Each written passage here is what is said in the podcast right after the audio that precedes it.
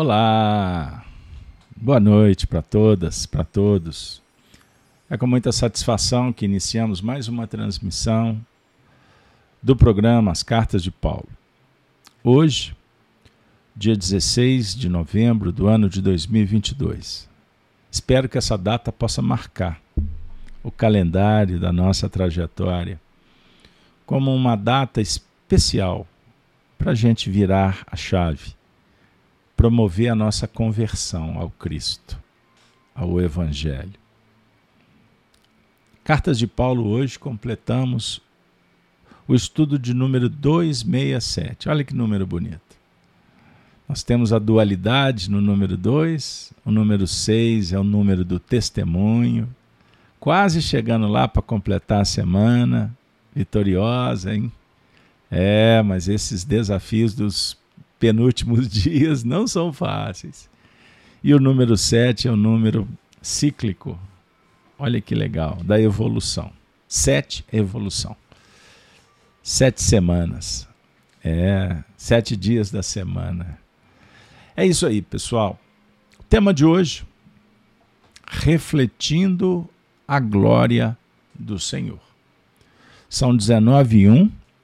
Eu abraço a todos que estão ao vivo conosco, o Valfrido, a Cátia, a Neuza, Marga, Margeri, é assim que pronuncia? A Beth, o Zé Carlos, a Aurivânia, a Lívia está aí com a gente, a Rita, Leila, Regina, tá a turma toda aí, a Alice. Um grande abraço, viu, pessoal? Muito obrigado pelo apoio. Bora lá. Nós vamos iniciar o programa de hoje. Cartas de Paulo sempre tem uma surpresa. É isso aí. Aproveito antes disso dizer que eu espero vocês também no canal Gênesis TV, YouTube ou Face, todas as manhãs, às 6h52, nós estamos fazendo a prece. 7 e 2 começou o estudo. É o programa Gênesis no Lar, o Evangelho do Coração, segunda a sextas-feiras só no canal Gênesis, tá? Os amigos da RAI. Mas com alegria, vamos lá, família, Rede Amigo Espírita e canal Gênesis. Tema de hoje, portanto, repetindo, refletindo a glória do Senhor. Coração palpita, sabe por quê? Porque hoje nós vamos estar completando o capítulo 3 da segunda carta de Paulo aos Coríntios. Então eu vou fazer a leitura dos versículos a partir do 13 terceiro até o 18 oitavo. Quatro, cinco, cinco versículos aí. Bora lá? Acompanhem conosco. Paulo diz assim: E não somos como Moisés, que punha um véu sobre a sua face, para que os filhos de Israel não olhassem firmemente para o fim daquilo que era transitório. Mas os seus sentidos foram endurecidos. Porque até hoje o mesmo véu está por levantar na lição do Velho Testamento, o qual foi por Cristo abolido E até hoje, quando é lido Moisés, o véu está posto sobre o coração deles. Mas, quando se converterem ao Senhor, então o véu se tirará. Ora, o Senhor é o Espírito. E onde está o Espírito do Senhor, aí há liberdade. E o verso de hoje, o último. Mas todos nós, com o rosto descoberto, refletindo como um espelho a glória do Senhor, somos transformados de glória em glória na mesma imagem, como pelo Espírito do Senhor. vamos ficar por aqui. Versículo enigmático, hein, pessoal? O que, que vocês acham? Vale reler? Então vamos lá. Mas todos nós, como rosto descoberto, refletindo como um espelho a glória do Senhor, somos transformados de glória em glória na mesma imagem como pelo Espírito do Senhor. A gente vai aprendendo com os bons espíritos, com os espíritos superiores em Kardec e tantos legionários do Cristo, que a nossa evolução, a nossa trajetória, ela tem um eixo. O eixo central, que é a Bíblia a boa nova, o código a ser decifrado da evolução. Está ali nessa obra.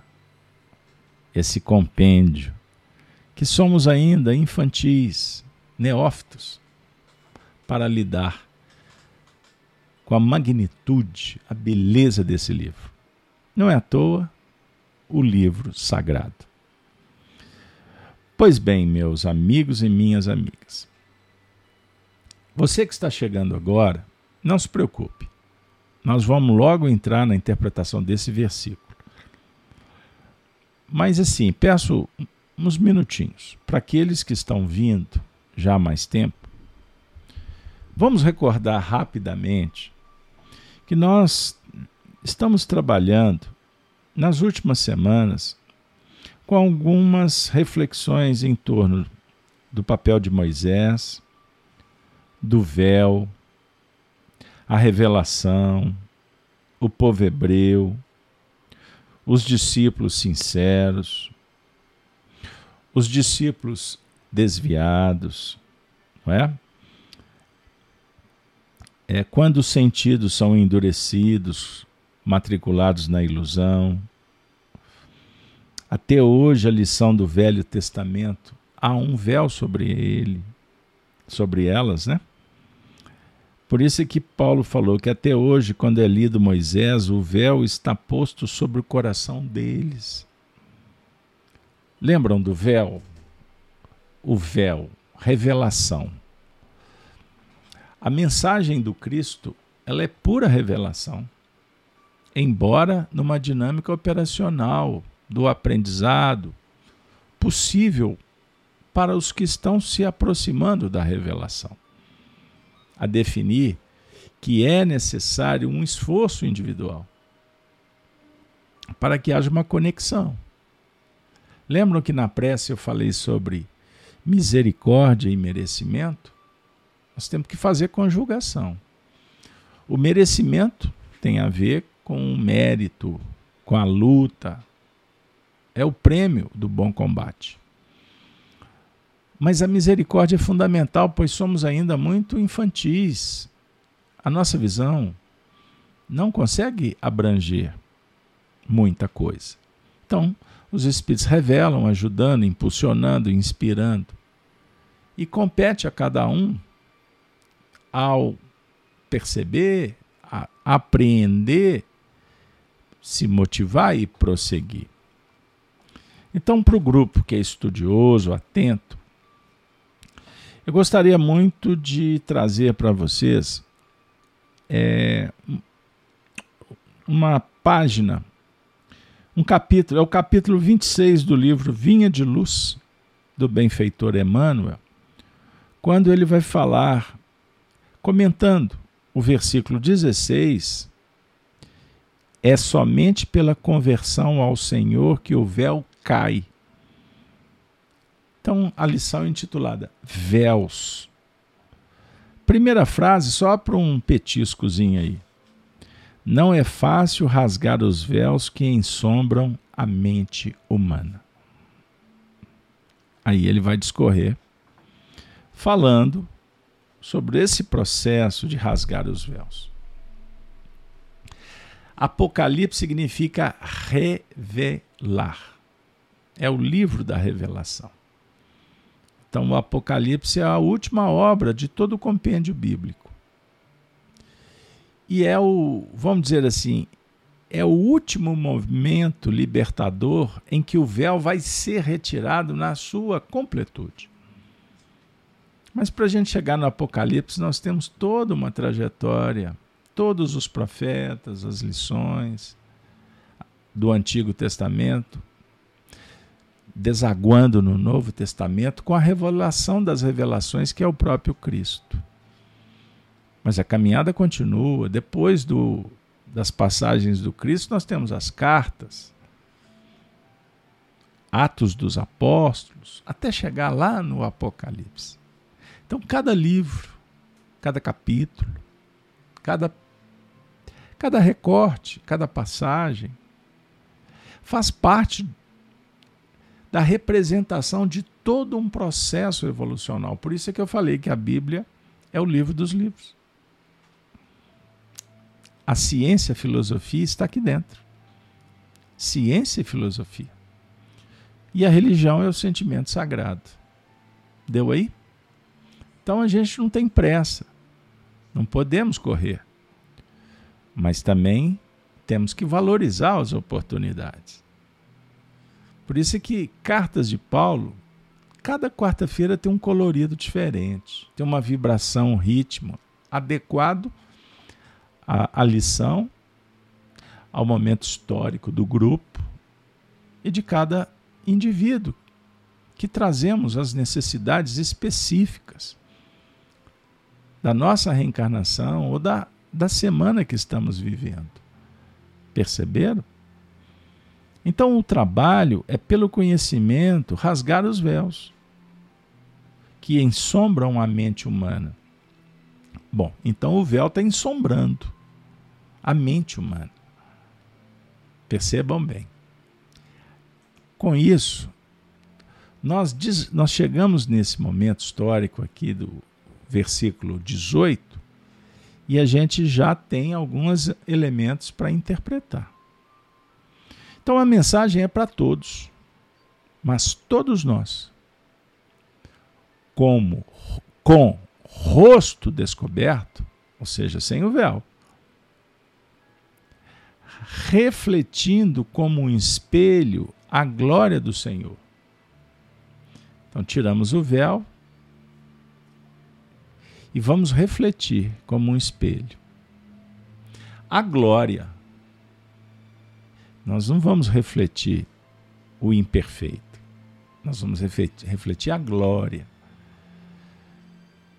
E essa reflexão, ela é um diálogo com um processo de transformação pessoal, da luta de cada momento. Trabalho, estudo, preparação, decisão, vontade, coragem, implemento. Perceber? como pelo Espírito do Senhor. O que nos move? O Espírito crístico que está dentro. Veja, essa força que nem sempre acionamos. Quando ensombrados, quando a mente está é, tamponada e esse véu ele impede que haja a reflexão da luz. Eu estou falando do rosto, do seu rosto, da sua cabeça? Não. Eu estou falando da sua mente, da minha mente. Sabe por quê? Porque a mente é um espelho. Então nós vamos para o universo mental. Nós vamos dialogar com o espírito. Então no espiritismo existe três aspectos fundamentais para se estudar: o espírito, a mente e o corpo. É isso aí. Na ciência, por mais avançada, vai ser discutido a mente e o corpo. Ou o cérebro, cumprindo suas funções na, na estrutura fisiológica, por quê? Subentende-se o materialista que o espírito está, na verdade, é, a alma, vamos tratar assim, a alma, ela está vinculada ao corpo, ela precisa do corpo para que ela tenha o sentido do existir. Então, morre o corpo, morre a alma. Percebam aí. Então, em filosofia, no espiritualismo, nós vamos começar a conceber a realidade do espírito, que na verdade desenvolve a mente, que é um corpo. A mente é como se fosse um corpo. É o chamado corpo mental, que vai é, que vai definir as, que vai modelar o corpo físico. Quando o corpo físico morre, o espírito e a sua estrutura mental perpetua, continua. Então podemos dizer que a vida é uma só, mas que a gente passa pelo estágio de desencarnados como de encarnados. Encarnados precisando de um corpo físico, o veículo de manifestação, que é modelado pela mente. O perispírito, que é o corpo espiritual. Vejam bem que o assunto começa a nos levar para um outro patamar. Então, quando Paulo fala sobre glória em glória do Senhor, ele está falando de um processo evolutivo. A glória de hoje é o preparo para a glória de amanhã. Como a queda de hoje será a experiência para a glória do amanhã. Certo? A definir que nós temos movimentos, processos que estão em franco desenvolvimento. Nós temos áreas que estão adormecidas, outras precisando de ajustes outros é, reparação. E existem outros que estão muito bem, graças a Deus. Isso tudo dentro de você.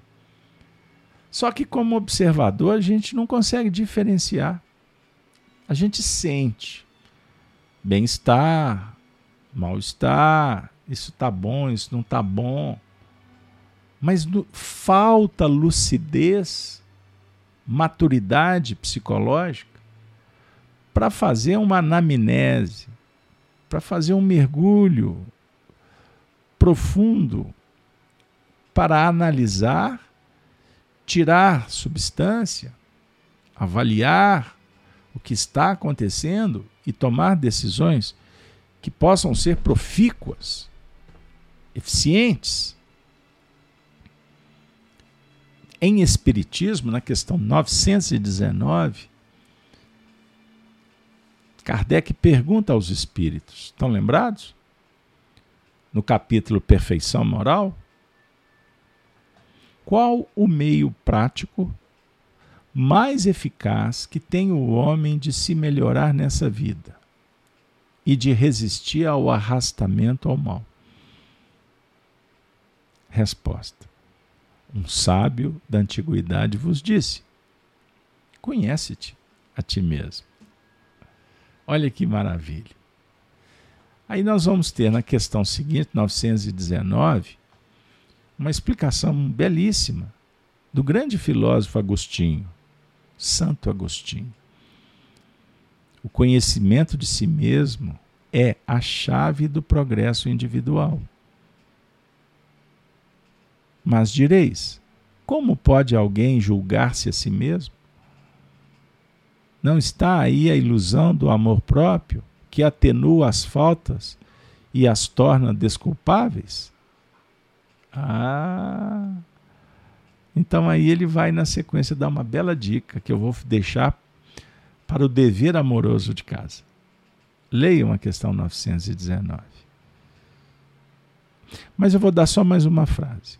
Aquele, pois, que tem o sério desejo de melhorar-se, perscrute a sua consciência, a fim de extirpar de si as más tendências, como arranca as ervas daninhas do seu jardim. Faça faça o balanço de sua jornada moral. Ponto.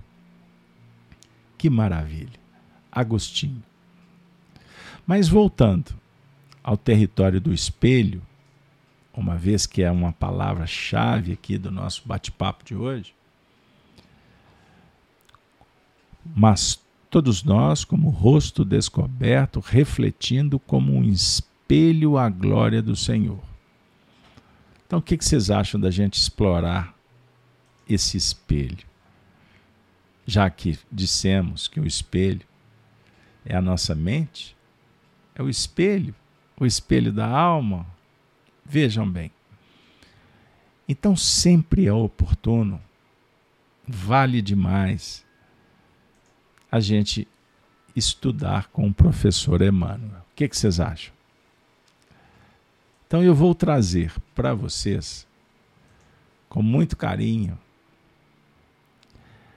o livro Pensamento e Vida, na sua primeira lição, intitulada O Espelho da Vida. Bora lá? Afirma Emmanuel. A mente é o espelho da vida em toda parte. Em toda parte. Ergue-se na terra para Deus, sobre a égide do Cristo. A feição do diamante bruto, que arrancado ao ventre obscuro do solo, avança com a orientação do lapidário para a magnificência da luz. Nos seres primitivos, aparece sob a ganga do instinto. Nas almas humanas, surge entre as ilusões que salteiam a inteligência. E revela-se nos espíritos aperfeiçoados por brilhante precioso a retratar a glória divina. Olha que maravilha. Então, nos seres primitivos, instinto. Nas almas humanas, surge, aparece entre ilusão que salteia a inteligência. E nos espíritos aperfeiçoados, um brilhante brilhante e precioso a retratar a glória divina. Pergunto para vocês: tem a ver com esse espelho que reflete a glória do Senhor? Continuando o estudo. Estudando-a de nossa posição espiritual, confinados que nos achamos entre a animalidade e a angelitude, somos impelidos a interpretá-la como sendo. Anota isso aí, hein? O campo de nossa consciência desperta. Aqui nós temos a chave da lição inteira. A mente pode ser comparada a um campo. O campo de nossa consciência desperta. Vírgula, continua o professor. Na faixa evolutiva em que o conhecimento adquirido nos permite operar. Sensacional. Que, que vocês acham? Eu posso dar um break? Você que sabe, hein? Se eu parar, você já viu, hein? Pode ser que. Não, eu vou comentar rápido. Então veja bem, esse parágrafo diz tudo. Eu sou um entusiasta, para não dizer que eu sou apaixonado com os textos do professor Emmanuel. como sou de Kardec, mas são estilos diferentes. Veja bem que legal. Então nós, temos, nós vamos estudar a mente sobre a posição espiritual, sobre a nossa posição espiritual, a faixa humana. Que confinados nos encontramos entre o animal, lembra do instinto, e da angelitude, que é o brilhante que retrata. Bom, mas então nós somos impelidos a interpretar a mente como um campo. O campo. O campo de nossa consciência desperta. Como nós estamos esforçando para despertar consciência sempre, vocês acham que eu posso deduzir que a nossa mente está em processo evolutivo? Cada vez se faz cada vez adquire mais capacidade de abrangência e de profundidade. Então ela então tem aqui a elasticidade, né? E a capacidade de síntese, substância. Percebam bem. E o interessante que de acordo com o conhecimento é que nos permite operar. Sem conhecimento, a operação capenga, limitada. Percebam bem. Continua o professor. Definindo-a por espelho da vida, não é espelho da morte, concorda? Bom, se é espelho da vida, podemos subentender que a vida dialoga com vibração, com substância, com energias, com vitalidade.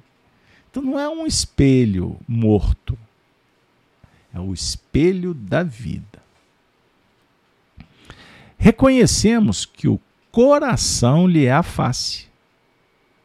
Sensacional. O coração é a face do espelho. E o cérebro é o centro de suas ondulações. É onde que vai gerar as ondas. Pensamentos, ondas, vibrações. Percebam bem. Gerando a força do pensamento que tudo move. Então, na dinâmica da mente, é o pensamento que faz o movimento. Então, a mente gera o pensamento e o pensamento vai promover, ele vai fazer acontecer, criando e transformando, destruindo e refazendo para acrisolar e sublimar. Outra equação tão importante quanto a anterior. Então, o pensamento tudo move. E na dinâmica do pensamento existe o poder da criação. Criação num âmbito menor. Então, lembram quando no Espiritismo aprendemos que nós somos co-criadores? Porque Deus é o Criador de tudo. Então, nós co-criamos. Nós participamos da criação que é divina. Mas nós saboreamos nós temos a oportunidade de vibrar, de sermos felizes, até num primeiro momento julgando que você está criando alguma coisa. Mas você está entrando em relação com a obra divina. Então, quando você pensar assim, pô, eu estou criando alguma coisa, você está copiando. Porque já foi criado. Percebam bem filosoficamente isso dá pano para manga, mas eu não vou prender aqui você.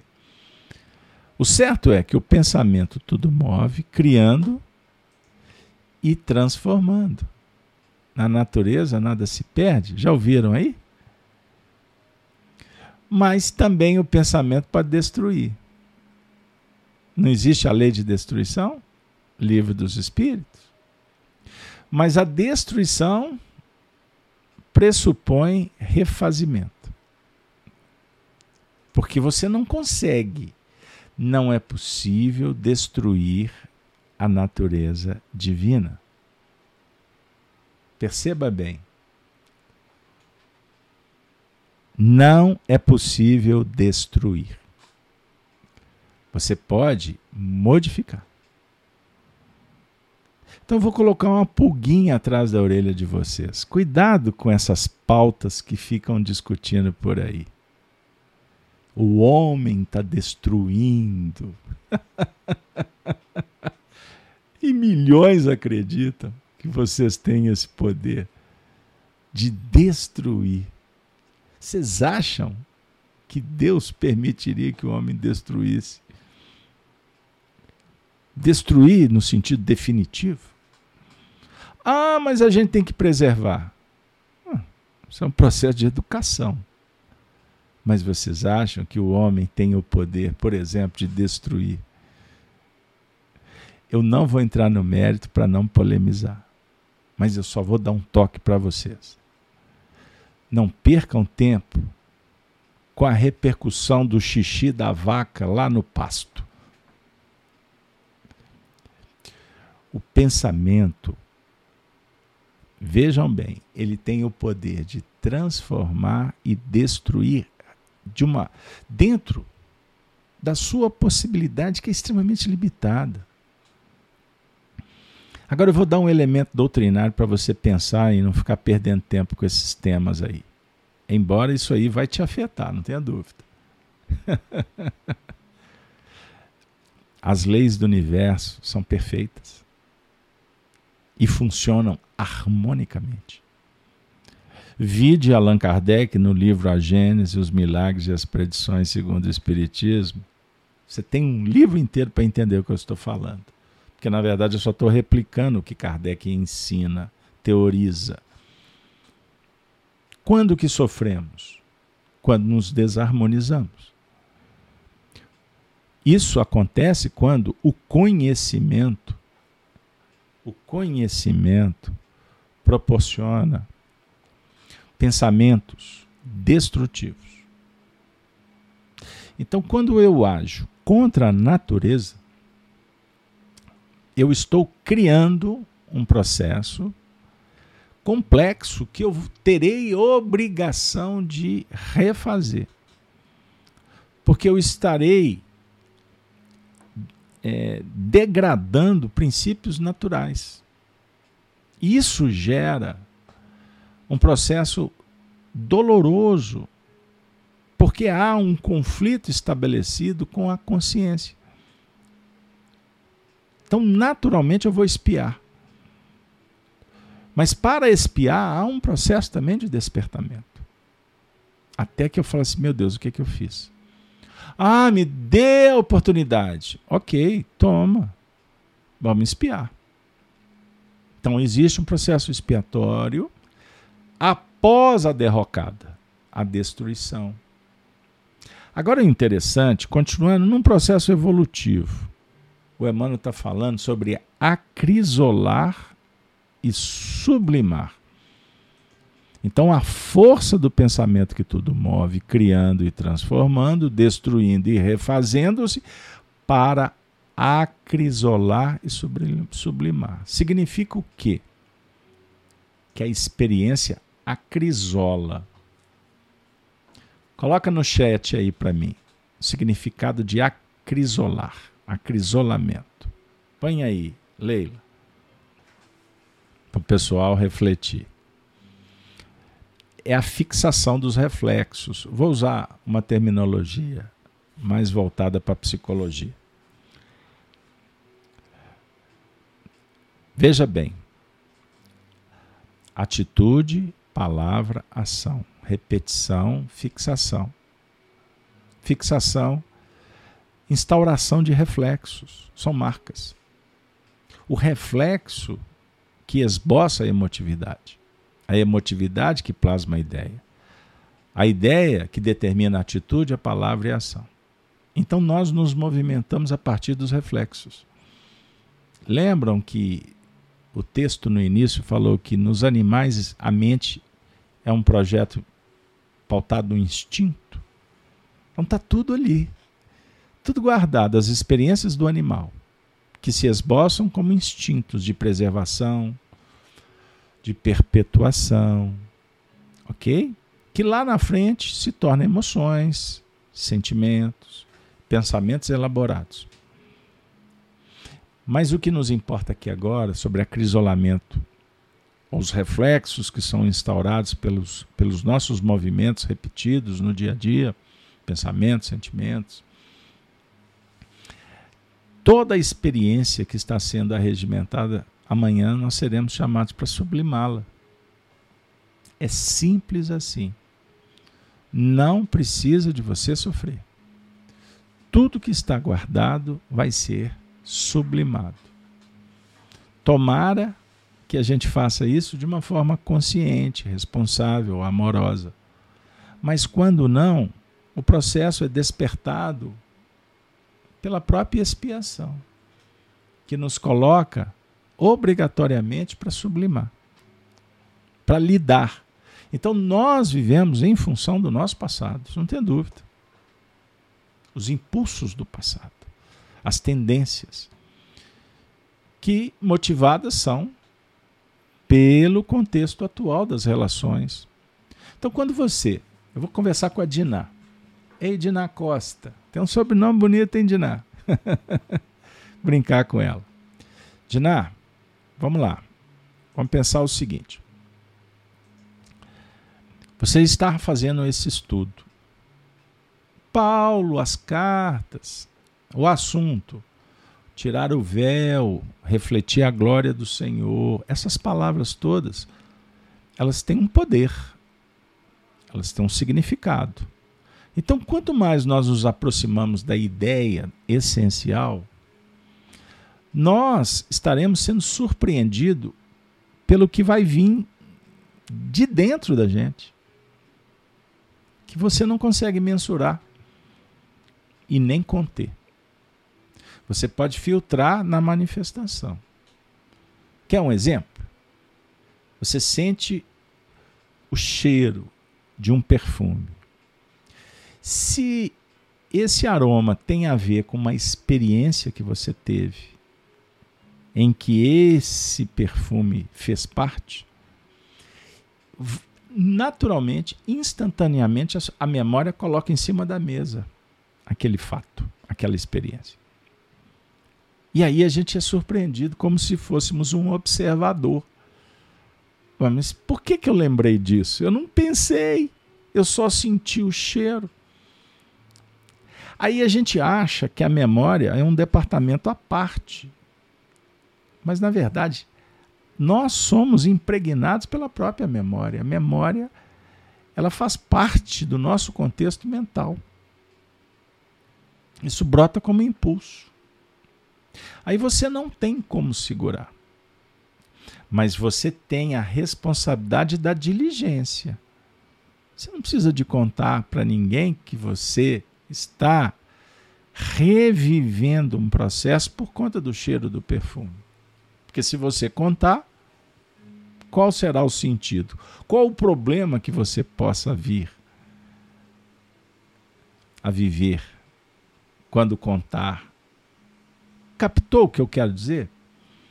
Então, bem-estar, mal-estar, satisfação, lembranças agradáveis ou desagradáveis, é a sua mente que está refletindo. Perceberam? Então, isso foi acrisolado, é o que o Emmanuel está colocando. Eu falei do cheiro do perfume, né? A nota musical, a peça teatral, capa daquele livro, aquele ambiente. Percebe? Eu fiz uma visita num lar Aí a pessoa me contou. Lembra daquela música? Naquela mesa, ele sentava sempre, né? Está faltando ele agora? Pois bem, a história é mais ou menos essa. Aí tinha uma cadeira que um, um determinado ente querido da família só sentava naquela cadeira. A pessoa desencarnou. Aí os familiares, toda vez que olham para a cadeira, lembram do ente do ente querido que se foi. Um dos familiares, toda vez que olhava para a cadeira, entrava em depressão e pediu: Não, eu não quero essa cadeira aqui mais, retirem a cadeira. Enquanto a maioria sentia saudade, bem-estar, de alguma forma a memória trazia experiências que consolava, que trazia coisas boas. Para esse indivíduo era mal-estar. Então, tomaram a decisão: não vamos tirar a cadeira. Porque para a grande maioria faz bem. O indivíduo, o sentimento egóico, ele não conseguiu administrar. Tomou a decisão: não volto aqui mais. Observem como que nós lidamos com os fenômenos da memória no dia a dia e não damos conta, porque não conhecemos. Aí os pensamentos que são gestados, gerados, são destruidores. Poderiam ser encantadores. Você poderia estar olhando para aquela cadeira e dizendo assim: Poxa, quanta coisa boa, o que, que eu posso aprender com esse ente querido que já se foi? Enquanto outros ficam ali lamentando porque o indivíduo se foi. Egoísmo rebeldia, não aceitação da desencarnação. De um novo momento histórico. Compreenderam como que nós lidamos com o fenômeno da mente? Seja de uma forma madura, seja de uma maneira imatura. Ou indiferente, rebelde, como queira. Perceberam? Continua Emmanuel. Em todo. Eu adoro esse tema. Falar de mediunidade é com caso aberto. Estudar o campo mental é tudo que eu gosto. Porque a gente descobre cada leitura um aspecto novo do aprendizado. Em todos os domínios do universo, vibra, pois, a influência recíproca. Essa frase também é chave, tá bom? E aí, a Lívia falou que anotou hoje a dica que eu dei, né, do tema. Hoje nós trabalhamos a impaciência, não foi, Lívia? E eu sugeri a leitura do, do texto Muralha do Tempo. Muralha do Tempo. Olivia, responde para mim, está no livro é, O Espírito da Verdade, não é isso? Na hora que eu citei o texto, eu esqueci, te confesso mas agora está no livro Espírito da Verdade. É uma das lições mais extraordinárias do Emmanuel. Mas eu vou dar uma outra dica. No livro no livro Caminho, Verdade e Vida, Caminho, Verdade e Vida, tá Lívia. Para te ajudar. Eu vi que você falou que leu aí várias vezes o texto. Caminho, Verdade e Vida. Primeira lição, o tempo. Leia junto. Mas para me não desviar do assunto, bora lá.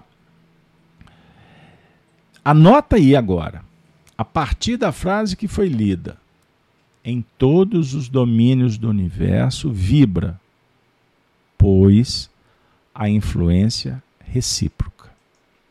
Nós não estamos falando da mente? Mente não é espelho, não é um campo da consciência desperta. Agora o nosso professor vai falar sobre influência recíproca. Então é por isso que eu pedi para você anotar. Anotem aí. Nesse mesmo livro que nós estamos estudando hoje, Pensamento e Vida, vocês vão ler a questão, é, a lição intitulada Associação. Sensacional. Nós vivemos, vou dar só uma palhinha. Nós vivemos no mundo, deixa eu, deixa eu puxar na memória. Nós vivemos no mundo em, é, em, é, de interdependência e repercussão. In, anota isso aí: interdependência e repercussão. Estamos nos relacionando o tempo todo e precisamos dessa relação. Então nós dependemos disso para evoluir. Isso é fundamental. E de acordo com a nossa elaboração mental, ou seja, pensamento, vibração, ondas, ok? Partículas mentais, você está acionando o espelho da mente do outro. Então vai haver uma repercussão. Percebam bem. Agora eu vou apertar ainda o parafuso. Todo pensamento que você gera, a sua capacidade de trabalhar a imaginação, a cocriação, você também será surpreendido pelo que você co-criar. O que, que eu estou dizendo? O que todo o seu pensamento e sentimento ele gera também uma repercussão em você. Não é só o para, com, para o outro. Seu pensamento está julgando, lançando algo, um conteúdo para alguém. Você lança isso dentro de você também. Pegou a ideia? Não se preocupe. Eu vou continuar e daqui a pouco esclarece. Eu tenho que dar uma, uma corrida aqui porque o tempo está acabando. Então, nos domínios do universo, em todos os domínios do universo, vibra a influência recíproca. Tudo se desloca e renova sobre os princípios da interdependência e repercussão. Anota entre parênteses, lê a lição associação, tá bom? Que vai essa lição trabalhar essa questão da interdependência e repercussão. Agora o Emmanuel dá uma equação para os estudiosos. Eu citei antecipadamente. O reflexo esboça a emotividade. Emotividade plasma a ideia. A ideia determina a atitude e a palavra comandam as ações. Aqui você tem a equação de como é que funciona a sua mente. O reflexo que esboça a emotividade. Lembram que eu citei o perfume? A música? Hein? Estão lembrados? A cor, a paisagem, o drama, quando deparamos, quando damos atenção, ele entra na nossa visão objetiva, isso vai tocar os reflexos. Por isso que cada um lê a partitura da vida como pode. E alguns tocam música de orelha, como dizia, como diziam os mestres da música. O indivíduo não sabe ler, ele não sabe ler a partitura, ele não conhece as notas musicais, mas então ele toca de orelha. Muitos não conhecem e tocam muito, mas porque conheceram em algum momento. Não vou entrar nessa polêmica. Mas eu quero dizer que cada um vê a vida como dá conta. Então você vê, ouve, sente, o reflexo que está aqui dentro ele é acionado, então ele vai esboçar a emotividade. E a emotividade vai plasmar uma ideia. E a, essa ideia determina a atitude, a palavra que comanda as ações. Vocês desculpem, tá, gente? Para quem já tinha entendido, eu precisava de repetir aqui para fixar mesmo. Em semelhantes manifestações, alongam-se os fios geradores das causas que nascem das circunstâncias. Válvulas obliterativas ou alavancas libertadoras da existência. Ninguém, ninguém, ninguém pode ultrapassar de improviso os recursos da própria mente. Fechou! Bingo! Lembram que ele disse que a mente é um campo? Então nós trabalhamos dentro de um campo. Um campo delimitado de possibilidades. Então não é possível ultrapassar os limites de improviso. Ah, agora eu quero dialogar com Sócrates, com Platão. Não vai dar certo. Vai devagar. Você não vai entender o que, que eles estão falando. Pegaram aí? Muito além do círculo de trabalho em que estagia.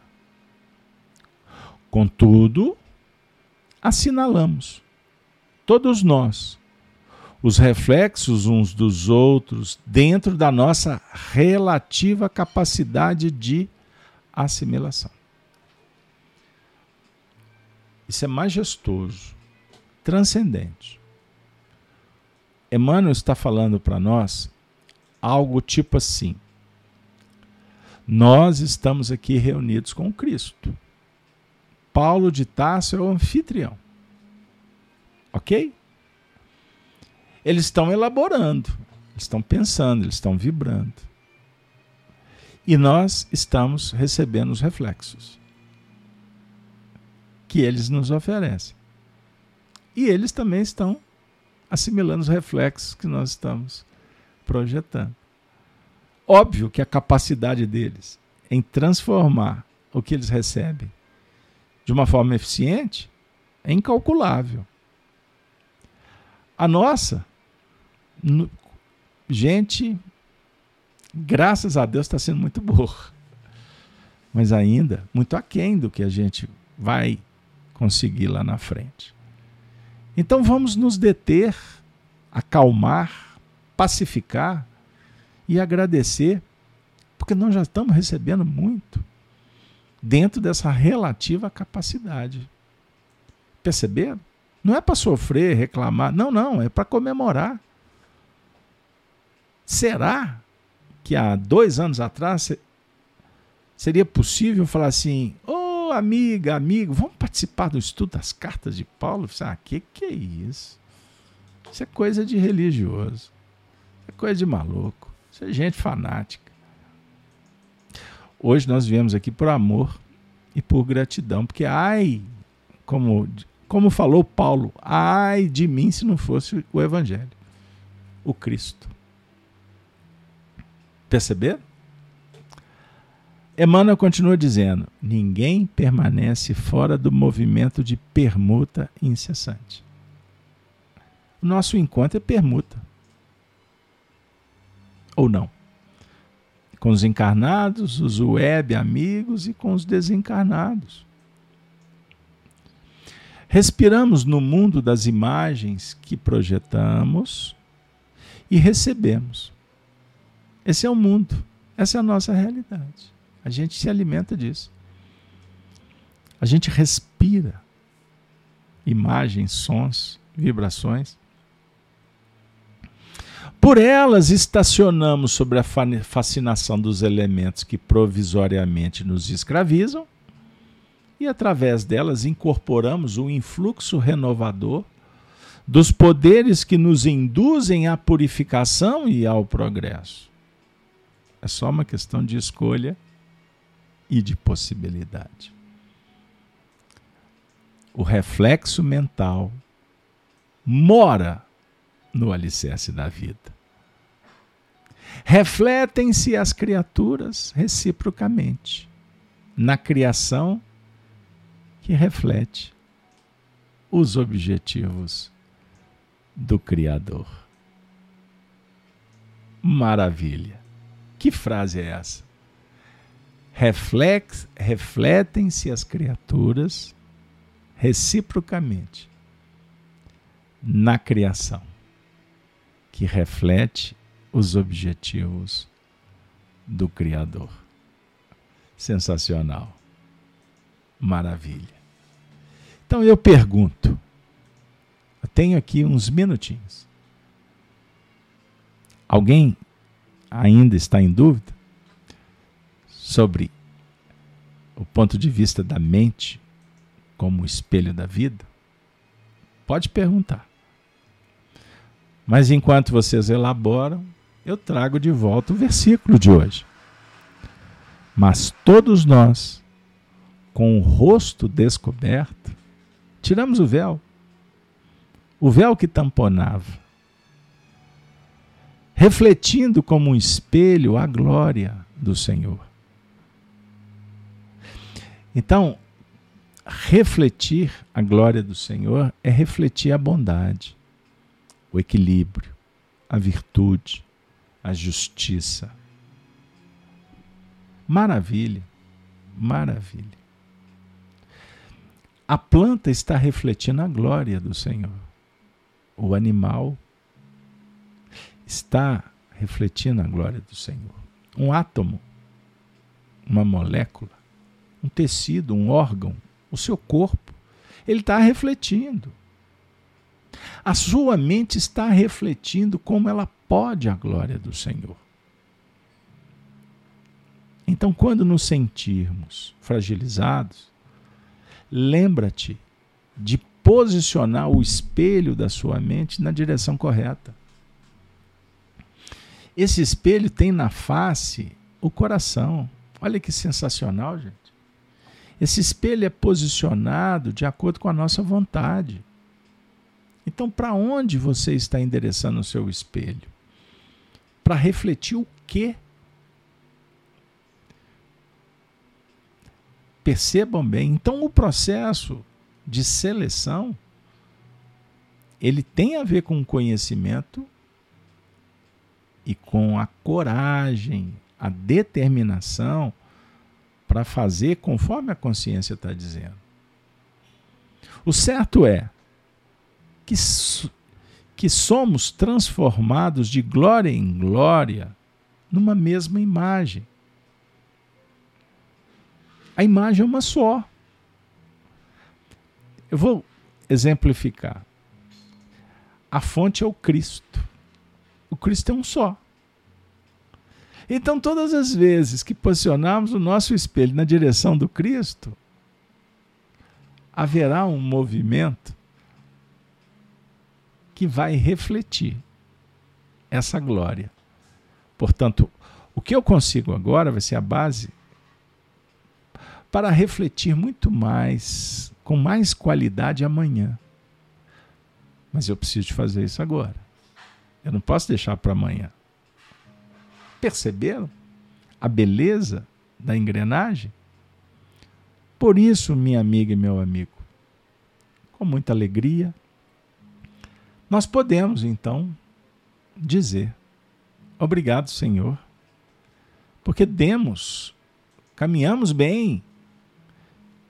Olha que maravilha, são 267 eventos. Nós estamos nos esforçando. Os espíritos sabem que quarta-feira é um dia reservado para um bate-papo muito legal.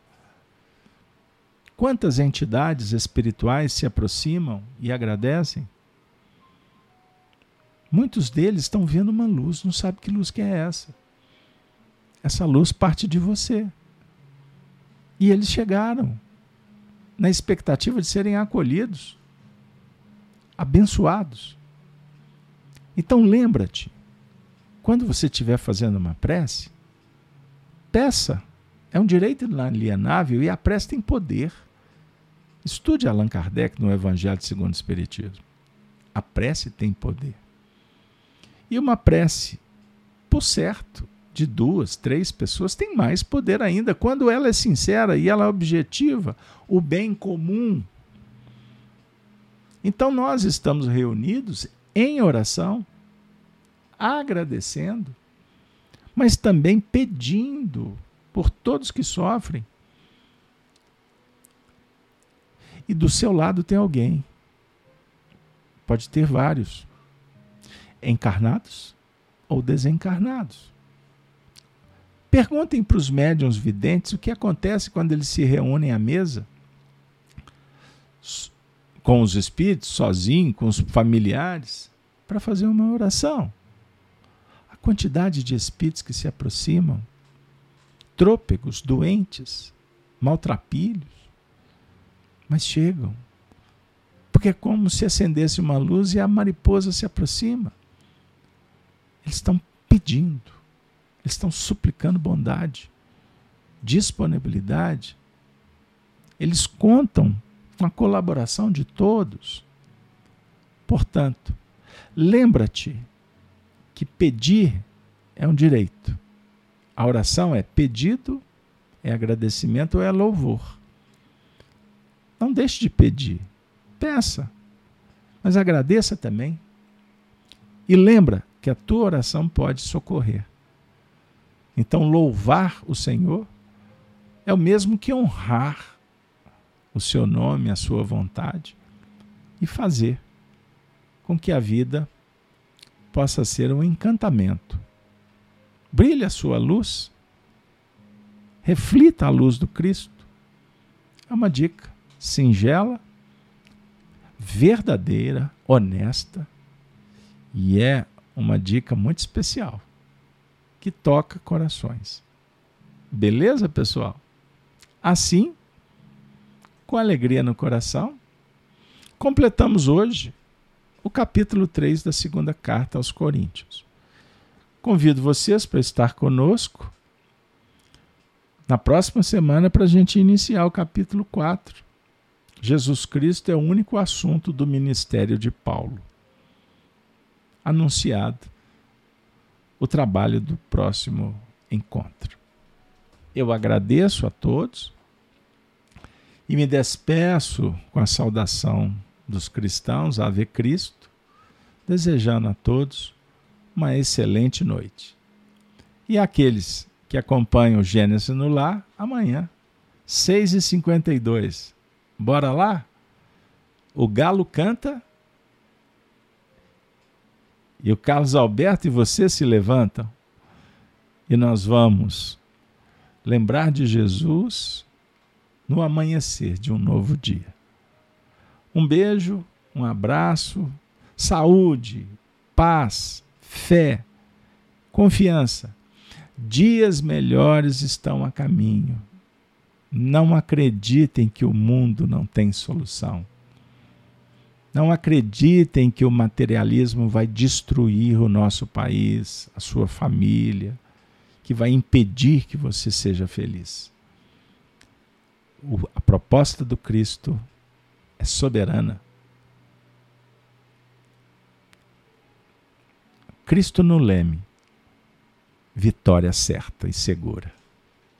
Até a próxima. Ave Cristo. Ave Cristo.